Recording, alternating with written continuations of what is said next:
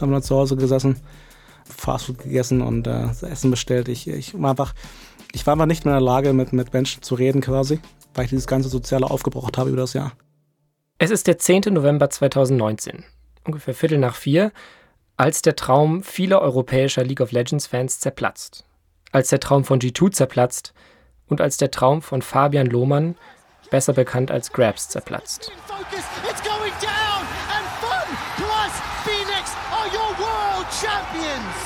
Das chinesische Team Fun Plus Phoenix schlägt das europäische League of Legends Team G2 klar mit 3 zu 0. That was one of the closest finishes I have seen, but the series was one-sided. Von Grabs, dem Trainer von G2, ist kurz nach dem Spiel nicht viel zu sehen. Erst als sie die Ehrenrunde drehen, sieht man Grabs im schwarzen Sakko, schwarzer Schlips, schwarzes Hemd, wie er sich bei den Fans für die Unterstützung bedankt. Eine gute halbe Stunde später meldet er sich auf Twitter. Was ein Albtraum sind seine ersten Worte. Dann entschuldigt sich Grabs bei den Spielern und den G2-Fans. Ich habe mich gefragt, wie lange braucht man, um so ein verlorenes Finale wegzustecken und so eine verpasste Chance zu verarbeiten. Willkommen zu Unmuted. Ich bin Caspar von Au und ich bin Yannick Hannebohn. Wir sind ein Podcast von Funk, von ARD und von ZDF. Wir sprechen heute mit Grabs darüber, was einen guten E-Sports-Trainer ausmacht. Es geht um Druck, Verantwortung und um Disziplin. Und es geht darum, welche Angewohnheiten seiner Starspieler ihm besonders auf den Sack gehen. Die Folge heute mit Grabs.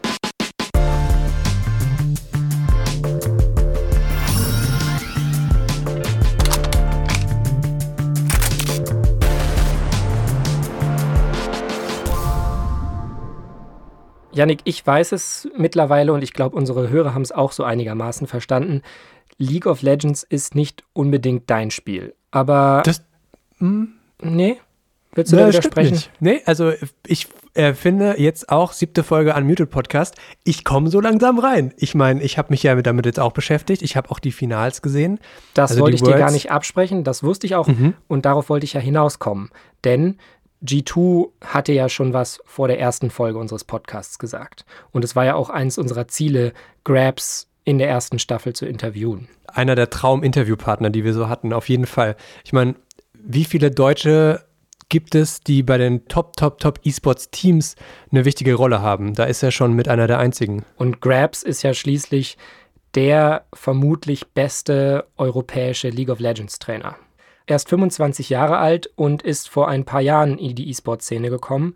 Angefangen hat er als Analyst für das Team Unicorns of Love und hat sich dann über mehrere Stationen hochgearbeitet, war dann irgendwann Trainer für Team Rocket und ist jetzt seit Dezember 2017 der Trainer für G2 Esports. Aber worauf ich hinaus wollte, Yannick, was weißt du über G2, über das Team, das Grabs trainiert? Tatsächlich äh, kenne ich nur so Fragmente. Also ich weiß zum Beispiel, dass dieser Carlos, dem das Team gehört, früher selber Pro-Gamer war. Das ist richtig. Die haben auch so eine richtige Meme-Maschine am Laufen. Das finde ich so als äh, Social-Media-User irgendwie immer sehr nice. Und ich glaube, auch selbst über Grabs gibt es ein paar gute Memes. Genau. Die meisten Memes richten sich gegen Grabs und ich würde jetzt gerne mal gemeinsam mit dir ein Video von G2 über Grabs so angucken. Pass mal auf, öffne mal den Link da. Okay, so this drum is like a solid pipe. Okay, also das Video heißt Rating Grabs Drafts. Ist von G2. Und ich erkenne die Spieler, ich erkenne sie. Äh, Jankos, ähm, Perks, Caps. Was machen sie? Mickey, die sitzen alle auf dem Sofa und bewerten Drafts, glaube ich, von Grabs. Also welche Helden der für die ausgewählt hat. Genau, das ist nämlich so eins der zentralen Memes von G2. Also am Ende ist Grabs immer schuld, weil er die Helden aussucht, die die Spieler spielen müssen in seiner Rolle als Trainer. und sie sind per se unzufrieden und das, obwohl G2 im letzten Jahr alles gewonnen hat. Also wirklich alles bis halt auf die Weltmeisterschaft. Da sind sie in Anführungszeichen nur Zweiter geworden. Und warum sind die immer unzufrieden nochmal? Also woher kommt dieses Meme ursprünglich? So den ganz Ursprung kenne ich gar nicht, aber vielleicht wissen unsere Unmuted-Hörer, was das war. Und das könnt ihr uns mal auf Discord schreiben. Den Link dazu posten wir euch wie immer in der Beschreibung von der Folge und ihr findet ihn auch auf unserem Twitter-Kanal. Kommt auf Discord und klärt uns auf, wann war das erste Grabs-Meme bei G2? Geht's jetzt los?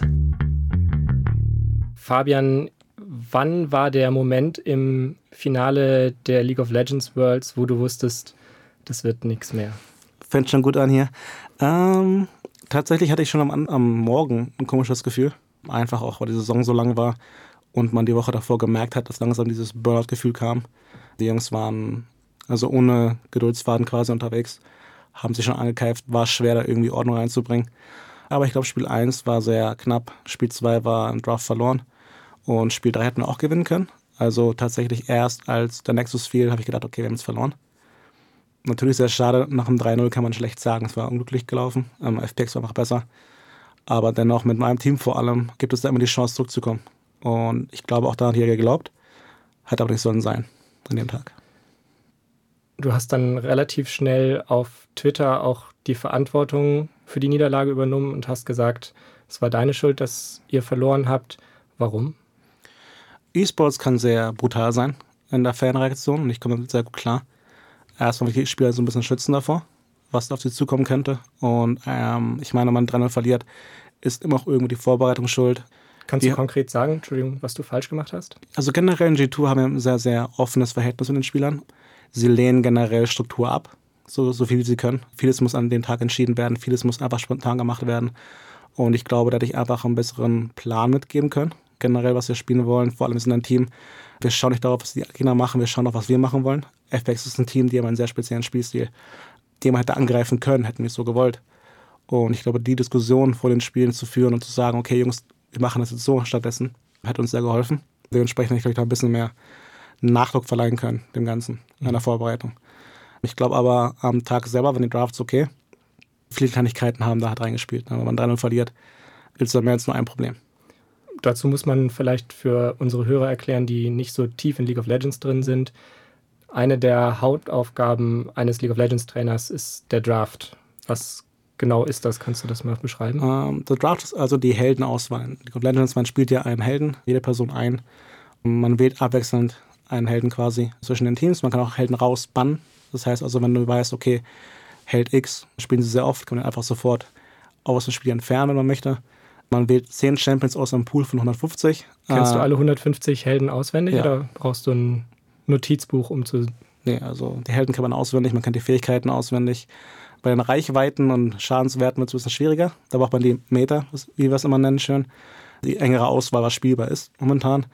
Da ist also der Draft die Heldenauswahl quasi, die Zusammenstellung deiner, dein, deines Teams. Und da kann man so schon sehr viel falsch machen oder mhm. sehr viel richtig. Was ist das Schwierigste an so einem Draft? Wenn man einen Pool aus 150 Champions hat, kann sehr viel passieren. Da die Balance zu finden zwischen Helden, die in deinem Team Sinn ergeben, und Helden, die stark gegen deren Teams sind, zu finden, ist sehr wichtig. Und nicht immer ganz einfach, eben weil Spieler ja auch einen, einen gewissen Komfort haben in gewissen Helden. Sie können ja nicht jeden Champion spielen, wie sie möchten sondern unter manchen haben sie tausende Stunden Übung, in anderen gar nicht. In Spiel 2 zum Beispiel haben wir einen Tag vorher gesagt, okay, die picken diesen Helden nicht. Die mhm. spielen den nicht. Und dann war Last Pick, heißt Galio, und der war sehr, sehr stark gegen vier von unseren Champions. Wir dachten schon im Draft, okay, dieses Spiel wird sehr, sehr hart. Einfach weil wir da ein bisschen gegambelt haben. Also man hat da schon viel Freiraum, ähm, auch kreativen Freiraum als Coach, als Team. Aber wie gesagt, in G2, wir haben da keine große Struktur. Die Chinesen nennen uns die Künstler teilweise, ähm, weil wir eben sehr verrückt sind dann kann sowas auch schnell in die Hose gehen. Wie viel Schuld hat ein Trainer so prozentual ungefähr? Ob Sieg oder Niederlage? Schwer auszumachen und auch von Team zu Team unterschiedlich. Ähm, damals bei Rocket war ich mehr in der Lehrerrolle quasi. Ich glaube, da hatte ich mehr Teilschuld generell. Ähm, hier in G2 mit fünf Weltklasse-Spielern bin ich mehr so der Vermittler. Bin also mehr für Draft nur da und ähm, gewisse strategische Punkte. Aber kommt auch immer darauf an. Also ein Draft zum Beispiel ist auch nie nur der Coach da braucht es mal eine Diskussion zwischen Spieler und Coach. Kannst du das spielen? Möchtest du das spielen? Was denkst du ist gut? Ja, passt das rein? Dementsprechend, wie gesagt, wir sind ein Team von sechs Mann, fünf Spieler, ein Coach, mein Co-Trainer auch noch dabei. Und wir alle haben Teilschuld daran. Genauso wie man in Sportarten sagen kann, dass eine gewisse Aktion ein Fehlpass oder ein Eigentor, keine Ahnung, irgendwas das Spiel entschieden hat. So gibt es in League auch Situationen, aber trotzdem sagt ja keiner, er ist schuld. Sondern man verliert als Team, man gewinnt als Team. Mhm.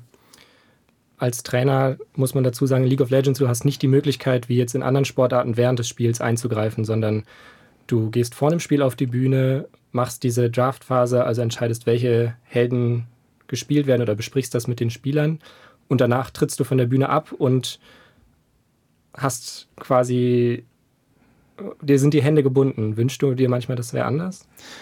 Ja, auf jeden Fall. Ähm, oftmals kommt es auch vor, dass einfach gewisse Punkte, die angesprochen werden, vergessen werden im Stress. Wie gesagt, ähm, man hat immer unterschiedliche Helden im Spiel, ähm, Champions, dementsprechend ist es auch immer eine andere Situation. Und in diesen Stressmomenten kann es ja auch vorkommen, dass Spieler vergessen, was der generelle, Plan war.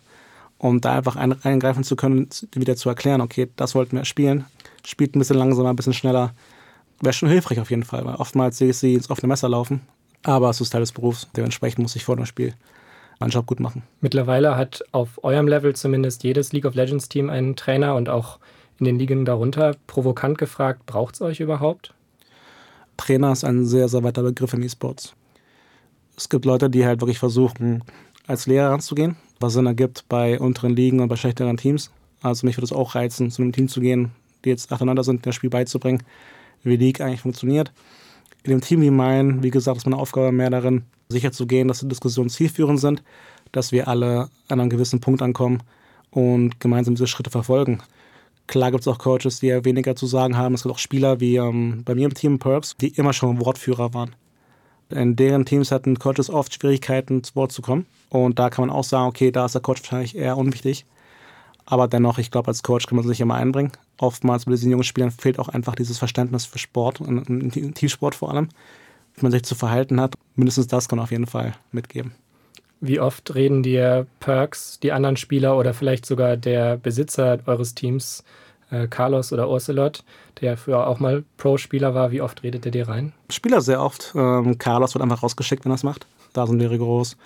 G2 läuft über Diskussion. Keiner, auch nicht die Starspieler, Caps oder Perks, haben den Anspruch, immer richtig zu liegen.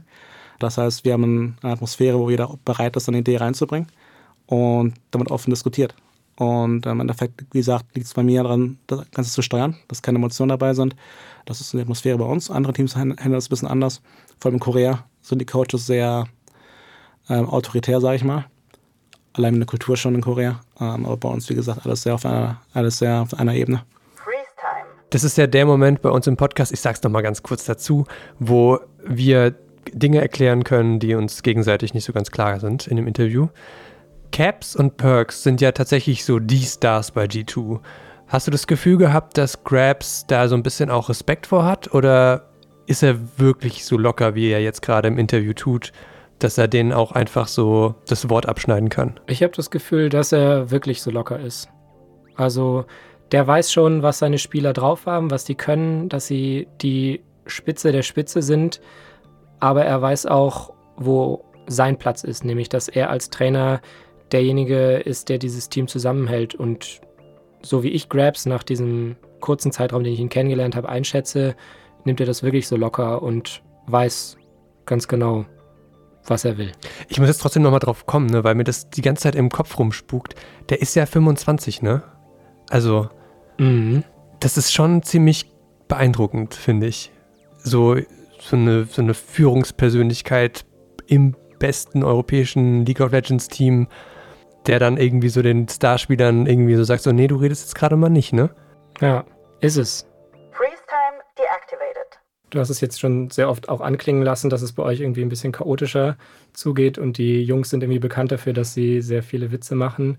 Wie ist es, der, ich sag mal, Löwenbändiger eines solchen Rudels zu sein? Sehr anstrengend tatsächlich. Also ich bin ein großer Fan von Disziplin und Struktur. Aber ich musste auch lernen, E-Sports und generell, glaube ich, im Sport ist es so, dass ein Trainer nicht sein System durchdrücken kann. Du schaust, was für Spieler du hast und dann versuchst du für diese Spieler das beste System zu erstellen. Und für diese Spieler gibt es halt keinen Sinn, Struktur und Disziplin in den Vordergrund zu stellen. So funktionieren sie nicht. Wenn ich einen Wonder oder einen Caps irgendwo reinzwingen würde, würden sie den Spaß am Spiel verlieren und dadurch schlechter spielen. Trotzdem muss ich sagen, oftmals in den Kleinigkeiten, vor allem wenn es um Pünktlichkeit geht oder einfach Fokus im Training, würde ich mir manchmal wünschen, dass es da besser läuft. Da kriege ich schon ein paar graue Haare.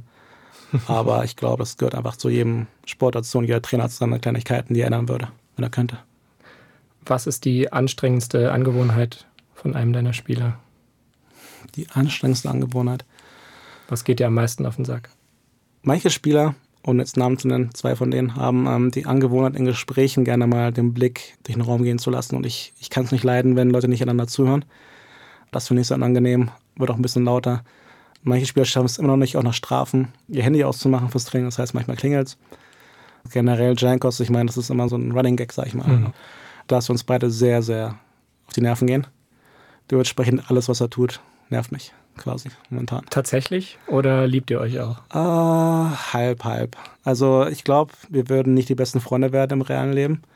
Einfach, weil wir so unterschiedlich sind. Aber wir respektieren uns als, als Athleten, als, als Profis. Und ich meine, vieles ist auch einfach auch Spaß. Ne? Also wir würden uns nicht in die Gurgel gehen. Und ich glaube, wir beide versuchen auch, den anderen zu nerven, so wie, soweit es geht. Also es ist so ein kleiner Wettkampf quasi, wer kann dem anderen mehr auf den Sack gehen. Meistens gewinnt er, aber dennoch alles ein, ein Good Fun und ähm, generell G2 auch, obwohl wir jetzt das ähm, beste Team haben aus Europa, dieses super Team, was alle sagen, war die Richtlinie von, von Carlos, den du angesprochen hast, von Anfang an Spaß zu haben. Und irgendwie ähm, League zu leben und das auch den, den Zuschauern zu vermitteln. Und ähm, dementsprechend gibt es halt nichts, was zu nervig wäre.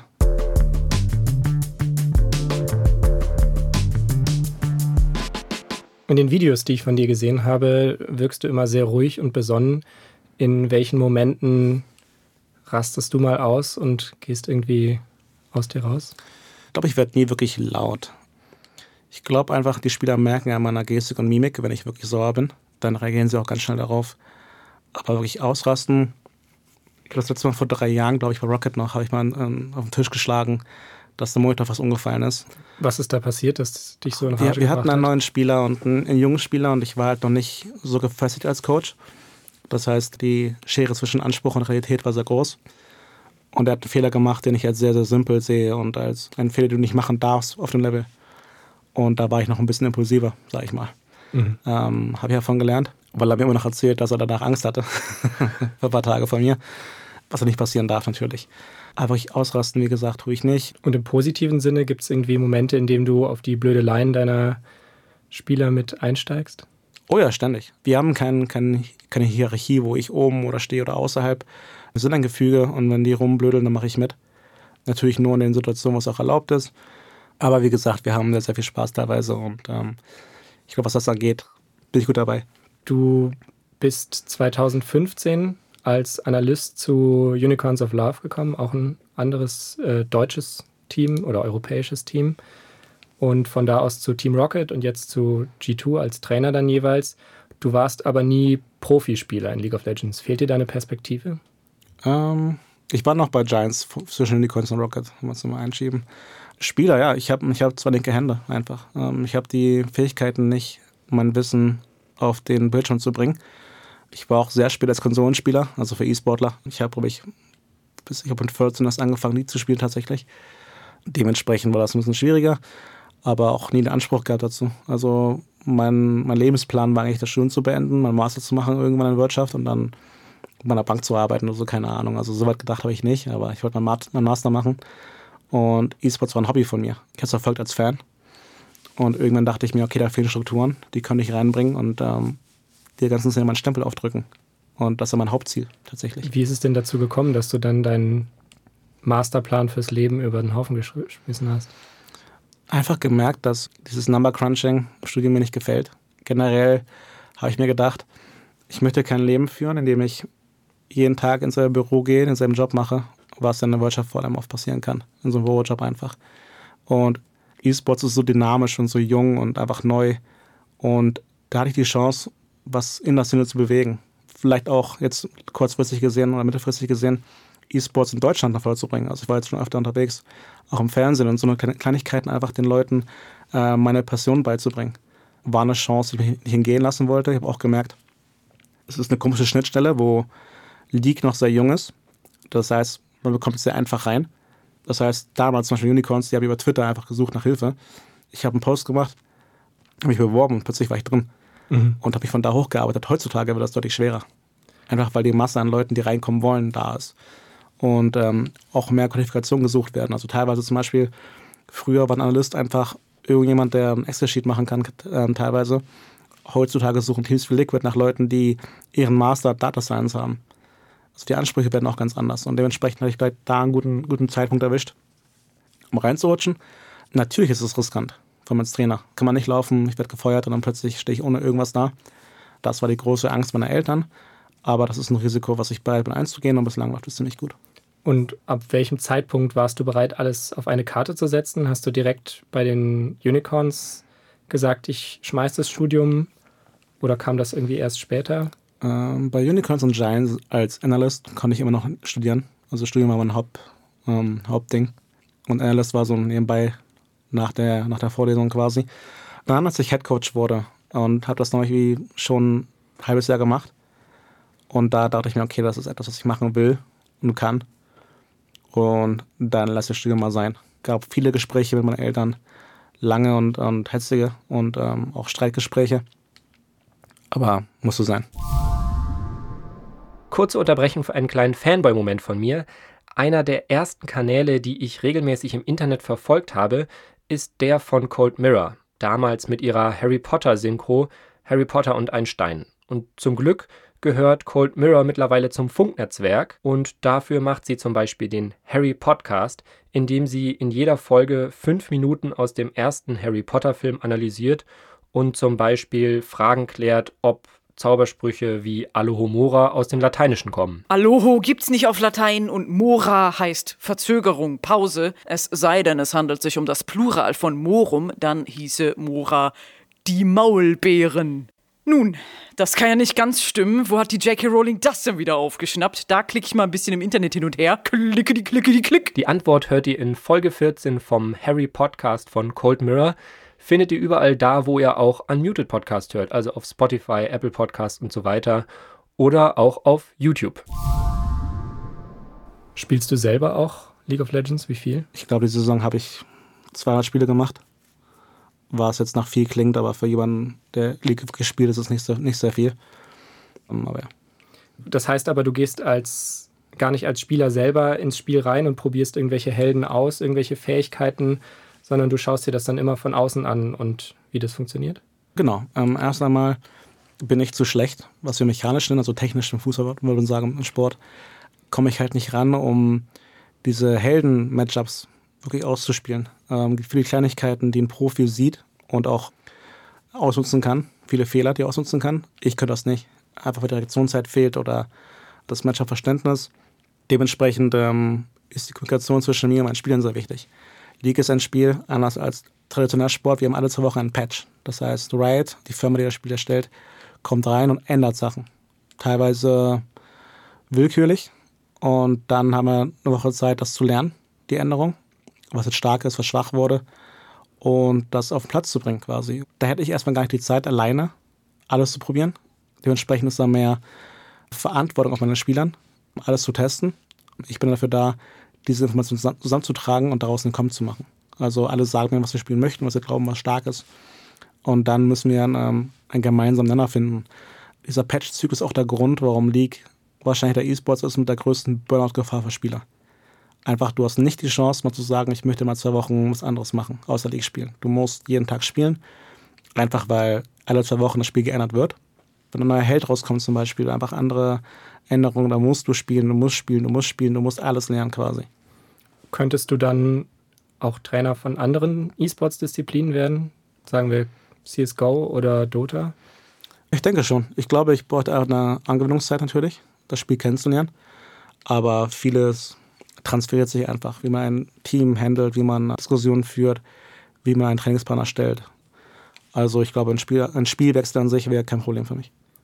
Was sind dann vielleicht unabhängig von den Spielen, wenn du sagst, du kannst so zwischen den Spielen theoretisch hin und her switchen, die wichtigsten Fähigkeiten, die ein E-Sports-Trainer mitbringen muss? Ich glaube, Empathie und Menschenkenntnis einfach aufgrund dessen, dass im E-Sports momentan sehr viele Spieler sehr jung sind natürlich gibt es dieses Stigma von, von Spielern ähm, E-Sports, dass sie diese jungen Kinder sind, die im Keller waren, die nie rausgegangen sind, ähm, nur gezockt haben. Es ist zwar ein Vorteil, aber wie bei jedem Vorteil gibt es einen, Haufen, Wahrheit. Ich habe ein paar Spieler gehabt in meiner Karriere, die tatsächlich auch sozial nicht fähig waren, den Kontakt zu führen, den man haben muss im, im, Team, im Team. Also sie sagen zu können, was falsch läuft, was gut läuft, konnten sie einfach nicht. Und da als Trainer ähm, diesen Leuten vor allem zu helfen, ist sehr wichtig. Und ich glaube, das ist ein Unterschied zum normalen Sport, zum breiten Sport, wo ähm, Spieler schon seit der E-Jugend quasi im Team sind und dann da die Sachen über Jahre mitbekommen. Es ist hier ein Ding von Wochen. Ansonsten noch einfach, wie gesagt, differenzieren. Es gibt so viele Variablen im Spiel. Da klar machen zu können, was jetzt der Hauptgrund war, warum man verloren hat. Man muss sich vorstellen, auch in League, in jeder Teamsportart oder Ballsportart hat quasi der Ball ja die höchste Präsenz. Jeder weiß sofort, wo der Ball ist. Dementsprechend kannst du das Spiel danach führen, wo der Ball gerade hinläuft oder wo du ihn haben willst. In League hast du keinen Ball, du hast keinen, keinen Fokuspunkt wirklich. Du hast so Objectives, die wir nennen, wie, wie Türme oder einen Drachen oder einen Baron, aber nichts, was dein, dein Spiel besser macht oder was du immer haben musst. Dementsprechend gibt es so viele Variablen im Spiel, verschiedene äh, Matchups, Linien, deine Sicht, wie du sie aufbaust, die einen Einfluss haben kann. Und da differenzieren zu können, den Spielern klar machen zu können, was der Hauptgrund war, was wir verbessern müssen, ist auch sehr wichtig. Ich glaube, da haben es ähm, die Trainer in normalen Sporten ein bisschen einfacher. Yannick, was ist der Ball in CSGO? Der Ball in CSGO muss wahrscheinlich die Bombe sein, ne? Ja, fand ich eine krasse Erkenntnis, so dass das so eine Unterscheidung ist zwischen MOBAs und Taktik-Shootern wie zum Beispiel Counter-Strike. Also wenn man sich überlegt, bei Overwatch gibt es ja auch die Fracht. Genau, oder Payload auf Englisch. FIFA ist es relativ logisch. Ja, interessante Überlegung, wie sich die E-Sports-Titel da auch äh, für für Broadcaster eigentlich unterscheiden. Wobei man auch sagen muss, in Counter-Strike gibt es ja trotzdem, auch wenn quasi die Bombe der Ball ist, so Nebenschauplätze. Total, ja. Die Bombe geht irgendwie auf B und die Counter-Terroristen holen jemanden auf A lang weg, dann ist es ja trotzdem für das Spiel relevant. Und sowas gibt es ja in Ballsportarten schon auch eher weniger, würde ich behaupten. Ich finde, Counter-Strike ist in der Hinsicht vielleicht so ein bisschen wie Football, American Football, weil da ja auch viel gefaked wird, es geht zwar immer so um den Ball, aber da gibt es ja auch immer sehr viele kleinere Geschichten, ne? Mhm. Das stimmt. Aber das ist vielleicht Spannende ein sehr, Diskussion. Sehr, sehr, sehr langer Stretch. Könnten wir in unsere Philosophie-Folge einbauen, die wir noch irgendwann machen wollen. Finde ich klasse. Freeze time deactivated. Du hast eben über Druck gesprochen und da gibt's, es gibt einen Film, eine Dokumentation von euch, von eurer Organisation, von G2, über die Worlds. Da gibt es so der bewegendste Moment, ist als Perks sagt relativ am Ende, er möchte einfach gerne wieder Mensch sein. Us having competition every single week, practicing at least 12 hours a day on average. Like you guys can't even imagine how this feels. Like I, I just want to be a human again. yeah. Wie ist das für dich? Äh, hast du auch so einen großen Druck, der auf dir lastet, wie die Spieler? Der Liga ist einfach ein Spiel, da hat man keine Zeit durchzuschnaufen. Wir haben versucht, diese Saison sehr viele Wochen freizunehmen, einfach komplett. Wir hatten den Luxus, weil wir in der Liga Vorsprung hatten. Dennoch haben wir gemerkt, dass du in der Saison trotzdem immer ans Spiel denkst. Dieses Jahr war einfacher für mich, weil meine Freundin halt äh, dafür gesorgt hat, dass ich abschalten kann. Aber wir hatten jetzt elf Monate tatsächlich nur Druck. Also vor allem als G-Tour, wir hatten den Spring Split, haben den gewonnen, MSI gewonnen, Sommer gewonnen und dann kam die Weltmeisterschaft. Wirklich keine Durchschnaufpause, gar nicht. Vor allem geht es aber bei Perks zum Beispiel nicht darum, dieses Jahr alleine. Er hat das seit vier Jahren so, ähm, dass er nicht abschalten kann. Die Spieler trainieren meistens so ihre 12, 13, 14 Stunden am Tag. Jeden Tag, elf Monate lang. Essen und schlafen ein bisschen noch und dann war's das. Also Zeit für Privatleben bleibt da nicht ich sehe meine Freundin auch nur einmal in der Woche, maximal. League ist oder E-Sports ist einfach ein Beruf, wo du entweder alles oder gar nichts machst. Also entweder dein ganzes Leben darauf umstellen, alles dafür tun oder es hat keinen, hat keinen Zweck. Du wirst nie gut werden. Das meine ich auch vorhin bei der ersten Frage schon, dass man stark gemerkt hat vor dem Finale, dass manche schon mental so waren, ein Best of Five noch. Und dann bin ich, was dann bin ich frei. Dann kann ich wieder leben, ich darf atmen, ich kann meine Freunde sehen, ich kann irgendwas anderes machen außer League es ist sehr anstrengend. Und zum Beispiel ich auch nach dem Finale habe ich irgendwie zwei Wochen eingeschlossen zu Hause. Ich habe keinen Menschen gesehen. Kaum geschrieben mit Leuten, einfach nur zu Hause gelegen und gedacht, okay, ich habe Zeit für mich. Weil ich elf Wochen, Monate lang mit diesen Leuten unterwegs war. Auf engstem Raum.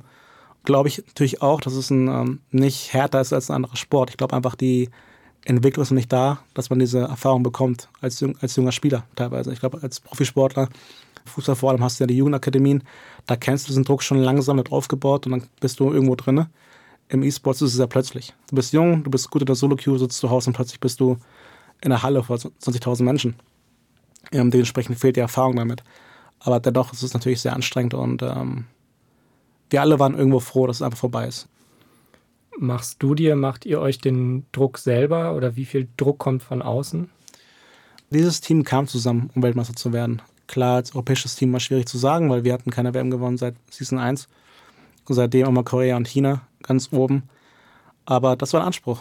Also wir haben uns auch nicht gefreut, als wir europäischer Meister wurden. Also klar ein bisschen, aber es war Erwartung erfüllt von uns selber. Wir kamen zusammen, um Weltmeister zu werden. Wir haben immer darüber gesprochen. Auch bewusst selber darüber gesprochen, damit von außen kein Druck dazukommen kann. Und ich glaube, Druck, den man sich selbst macht, ist immer gesünder als Druck von außen. Dementsprechend, ja, glaube ich nicht, dass das Problem an sich war. Wir wollen immer noch Weltmeister werden und darauf werden wir hinarbeiten. Du hast eben schon angesprochen, du bist nach dem Finale nach Hause, ich glaube, zu deinen Eltern gefahren, nach Wolfsburg und hast dich da zu Hause eingeschlossen. Was war das Erste, was du gemacht hast? Nee, erst war ich in Berlin eingeschlossen. Also ja. wie gesagt, gar kein Menschen wollte Gar keine Menschen, nicht mehr Einfach Eltern. nur, genau, einfach nur zu Hause gesessen, Fastfood gegessen und äh, Essen bestellt. Ich, ich war einfach, ich war einfach nicht mehr in der Lage, mit, mit Menschen zu reden quasi, weil ich dieses ganze Soziale aufgebraucht habe über das Jahr. Das ist wie eine WG, aus der man nicht rauskommt. Also man hat immer die Leute um sich rum. Ich wohne zwar alleine, aber ich musste da auch jeden Tag hin für, für 10, 11 Stunden mit den Spielern reden. Dementsprechend war ich einfach wirklich, wirklich froh, für mich zu sein, mit niemandem reden zu müssen und einfach nur das machen zu können, worauf ich Lust hatte, was meistens schlafen war, einfach nur. Natürlich spielt da ein bisschen die Depression rein, wenn man ein Spiel, so ein Finale verliert. Ich glaube, deswegen war es die zweite Woche. Die erste Woche war einfach nur wegen der Saison, die zweite wegen dem Finale, glaube ich. Und dann war ich wieder bereit, okay, wie Luca mal der Mensch zu sein. Ich konnte meine Freunde anrufen und sagen, ey, habt ihr Bock, irgendwie in eine Bar zu gehen, was zu trinken, zu meinen Eltern zu fahren, die zu besuchen. Aber es dauert halt immer. Auch als ich zu Hause war alleine, hatte ich trotzdem einen Gedanken an League. Ich konnte nicht abschalten. War natürlich elf Monate lang vorher nur das gemacht. Und dann irgendwie wieder ins normale Leben zu kommen, wieder Fabian zu sein und nicht Grabs, das dauert eben auch. Was ist euer Ziel für nächste Saison? Weltmeister werden. Und glaubst du realistisch daran, dass es klappt? Ja, alle haben einen Vertrag, ähm, alle haben Bock drauf. Guterweise, also hat mich sehr beeindruckt, eben weil die Spieler so jung sind, war die Reaktion nach dem Finale. Ich meine, klar haben Spieler geweint, mich auch. Also ich glaube, das ist normal, wenn man so ein Ding verliert, dass man da erstmal platt ist. Aber dann kam sofort der Umschwung einfach auf, okay, was machen wir nächstes Jahr? Wie holen wir das Ding? Den Blick da nach vorne zu richten, auch als junger Mensch, als unerfahrener Mensch, hat mich sehr beeindruckt von manchen Spielern. Dementsprechend bin ich sehr guter Dinge, dass wir im nächsten Jahr noch ein Tick stärker sein werden als in diesem. Was meinst du, wie lange hältst du diesen Druck noch durch? Gibt es irgendwie ein Ziel, das du dir gesetzt hast, wo du sagst, ja, da möchte ich nicht mehr E-Sports-Trainer sein? Äh, nicht wirklich. Ich meine, klar, es klingt sehr dramatisch und ich war auch sehr fertig, aber diesen Druck zu haben, ist auch irgendwo geil. Und deswegen mache ich es ja auch. Für Fußball hat es nie gereicht. Landesliga war das Maximum der Gefühle. Aber eben diesen Druck zu haben und nicht zu wissen, gewinne ich, verliere ich, ist halt eben ein Reiz, den ich nicht vermissen möchte. Und es macht so viel Spaß. Klar kriege ich graue Haare, aber solange mir dieses Gefühl Spaß macht, performen zu müssen, werde ich diesen Beruf machen. Also Stand jetzt habe ich da kein, kein Limit oder kein, kein Moment, wo ich sage, okay, ich will das nicht mehr machen. Natürlich muss man über, überlegen, ich bin 24. Ich sage es einmal, jetzt gerade noch bin ich kein Fan von Kindern oder Familie generell aber in fünf Jahren vielleicht. Und dann muss man sehen, wie man so einen Beruf vereinbaren kann mit dem realen Leben oder mit dem, mit dem äh, familiären Leben. Dann ist es eine andere Überlegung. Aber jetzt zum Druck her, ich nehme ihn an, ich finde ihn geil und dementsprechend mache ich mir da keine Sorgen.